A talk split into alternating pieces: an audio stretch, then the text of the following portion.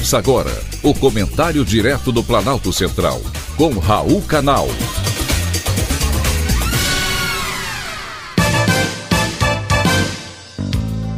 Queridos ouvintes e atentos escutantes, assunto de hoje: rigidez excessiva.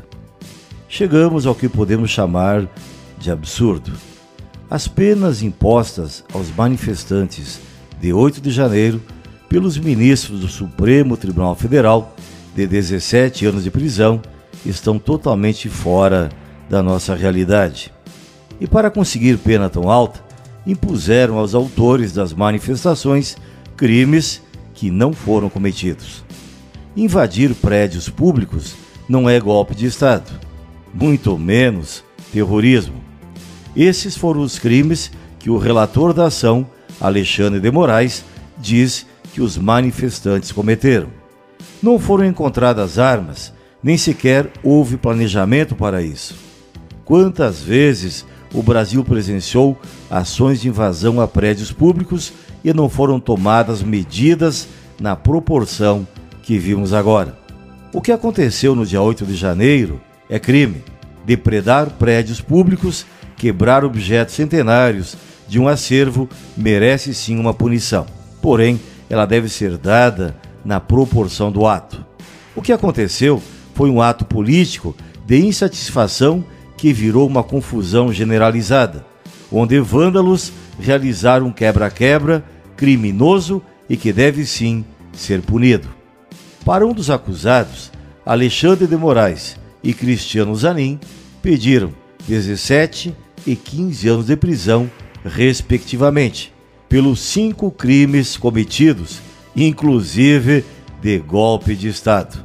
Entretanto, o ministro André Mendonça entendeu que o acusado não poderia ser condenado pela tentativa de golpe de Estado.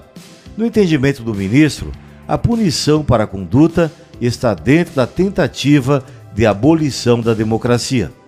De acordo com o voto do ministro, esses manifestantes, vândalos, criminosos, não tinham ação idônea para destruir um poder.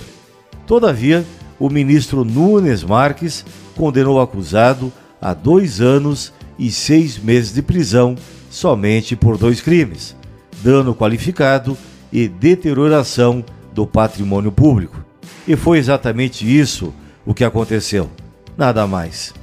Muito embora tenham incitado os manifestantes a destruir o patrimônio público, ninguém ali na manifestação tinha intenção ou quis depor o governo constituído.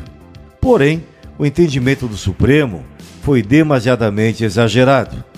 Os quatro primeiros réus condenados pelo STF foram julgados pelas práticas de associação criminosa armada, abolição violenta do Estado Democrático de Direito, golpe de Estado, dano qualificado pela violência e grave ameaça contra o patrimônio da União e deterioração do patrimônio tombado.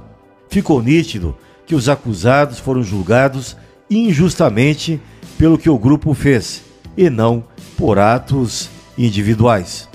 Um julgamento que marcará negativamente a história do judiciário brasileiro. Foi um privilégio, mais uma vez, ter conversado com você.